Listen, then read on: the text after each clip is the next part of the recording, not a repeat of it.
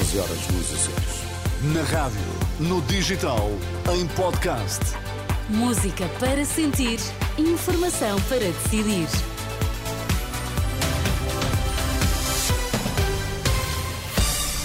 Notícias na Renascença destaques a esta hora.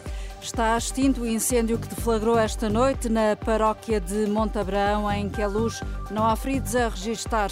Chegou ao fim o segundo congresso do PS. Os trabalhos são retomados às 10 da manhã. Boa noite. Incêndio seguido de explosão esta noite na paróquia de Montabraão, em Queluz, na zona de Sintra. Há vários destroços de grandes dimensões nas imediações. O fogo já foi, entretanto, extinto. O alerta foi dado perto das 10 da noite e não há vítimas a registar, como explicou o comandante dos bombeiros de Queluz, Hugo Neves.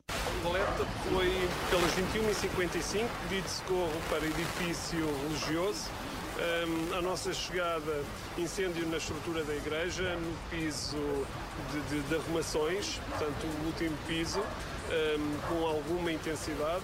Uh, houve necessidade de muscular a resposta, portanto, com um, sete veículos de bombeiros, um, 23 bombeiros, uma resposta muito musculada também do efetivo da Polícia de Segurança Pública para apoiar um, no garante do perímetro de segurança em articulação sempre com o Serviço de Proteção Civil local e o Serviço Municipal de Proteção Civil.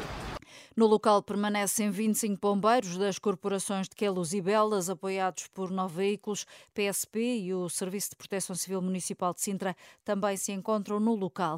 Está encerrado o segundo dia do Congresso do PS. Os trabalhos são retomados às 10 da manhã com a discussão da moção de Pedro Nuno Santos, que faz o discurso final à uma da tarde. O que se espera desse discurso é o que avança a editora de política da Renascença, Susana Madureira Martins. E é esperado que seja uma intervenção mais programática. Esperam se propostas concretas, embora alguns socialistas com quem fomos falando ao longo do dia até achem que Pedro Nuno Santos, o líder socialista, nem precisa de abrir muito o livro para não se comprometer muito. Era bom que o líder do PS evitasse também um pouco este Congresso. Até agora não houve um momento realmente arrebatador. O discurso de abertura não levantou propriamente os socialistas e ninguém na sala e o ambiente tem de facto sido algo morno. Este sábado, Pedro Nuno concentrou muito as críticas à direita e não disse também, o que é significativo, não falou uma única vez dos parceiros de esquerda da Geringonça, do PCP ou do Bloco de Esquerda.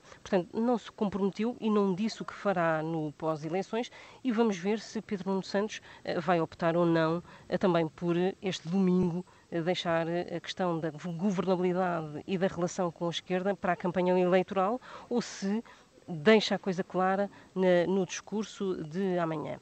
A jornalista Susana Madureira Martins, editora de política da Renascença. PSD, CDS e PPN assinam hoje o acordo da coligação Aliança Democrática numa cerimónia na Alfândega do Porto, em que também vai discursar um representante dos independentes que deverão integrar as listas conjuntas às legislativas. No texto do acordo divulgado este sábado, destaca-se a experiência de governo da Aliança Democrática, AD, no passado, uma mais-valia que não existe noutros setores políticos.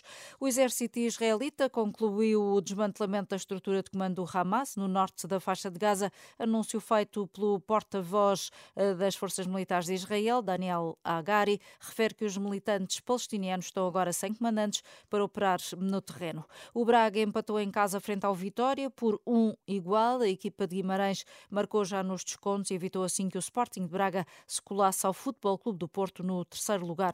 Antes, o Benfica venceu o Aroca por 3-0, mantendo-se a um ponto do líder Sporting.